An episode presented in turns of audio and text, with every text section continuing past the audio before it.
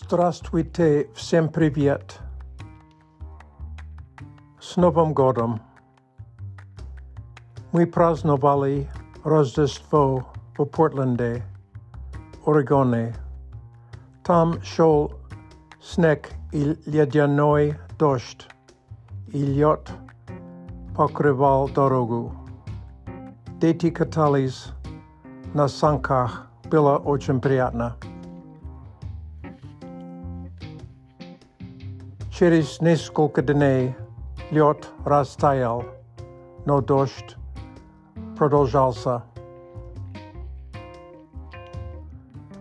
Abia Compania, Atmenila, Nash Reis, Damoy, Imui Takshe Prasnovali, Novigot, Vaportlande. Vaportlande, Mui Billy, The Escape Room, business that's the way it's uh, blockbuster. Może być это по-русски комната побега. Была фестила дела комнату побега с семьей. Я продолжаю учить русский язык онлайн через Russificate. Это групповой урок. Уровень примерно А2. Мне нравится общаться с учительницей и студентами. И домашняя работа очень интересная и полезна. В 2020 třetím году, может быть, já zdám examen ruského jazyka úroveň B1.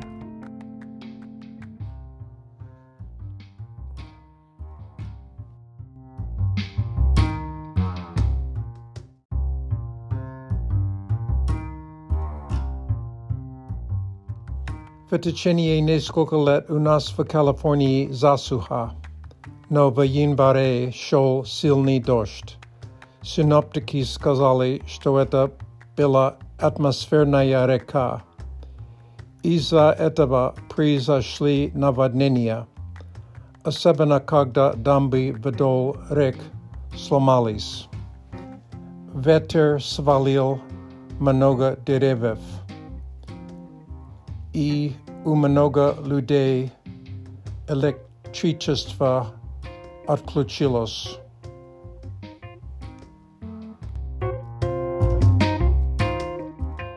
Искусственный интеллект.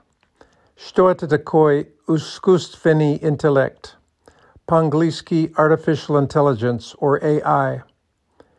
Это интеллектуальная система компьютера, которая может выполнять задачи обычно сделана людьми.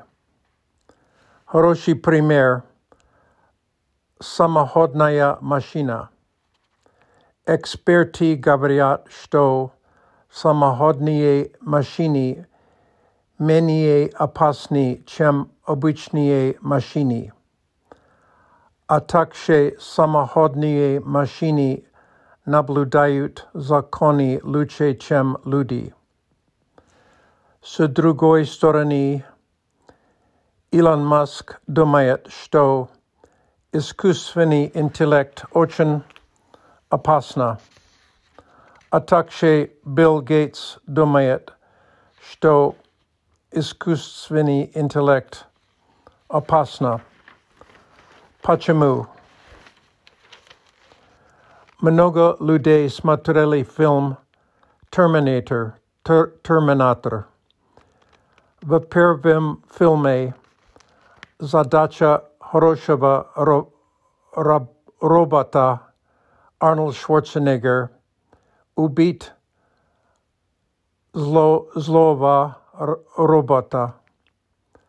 W budущем maszyny dla ubistwa z искусственным интеллектом владают мир. Интересно думать, что хорошие изобретения часто быстро находят дурное применение. Например, в начале 20 века люди изобрели самолет. Круто, да? Очень полезно. Но скоро самолеты были prispôsobení dělia ubistva lidé vo vremia prvoj mirovoj vojny. Jak vy думаете об этом? Спасибо za внимание. С Новым годом. До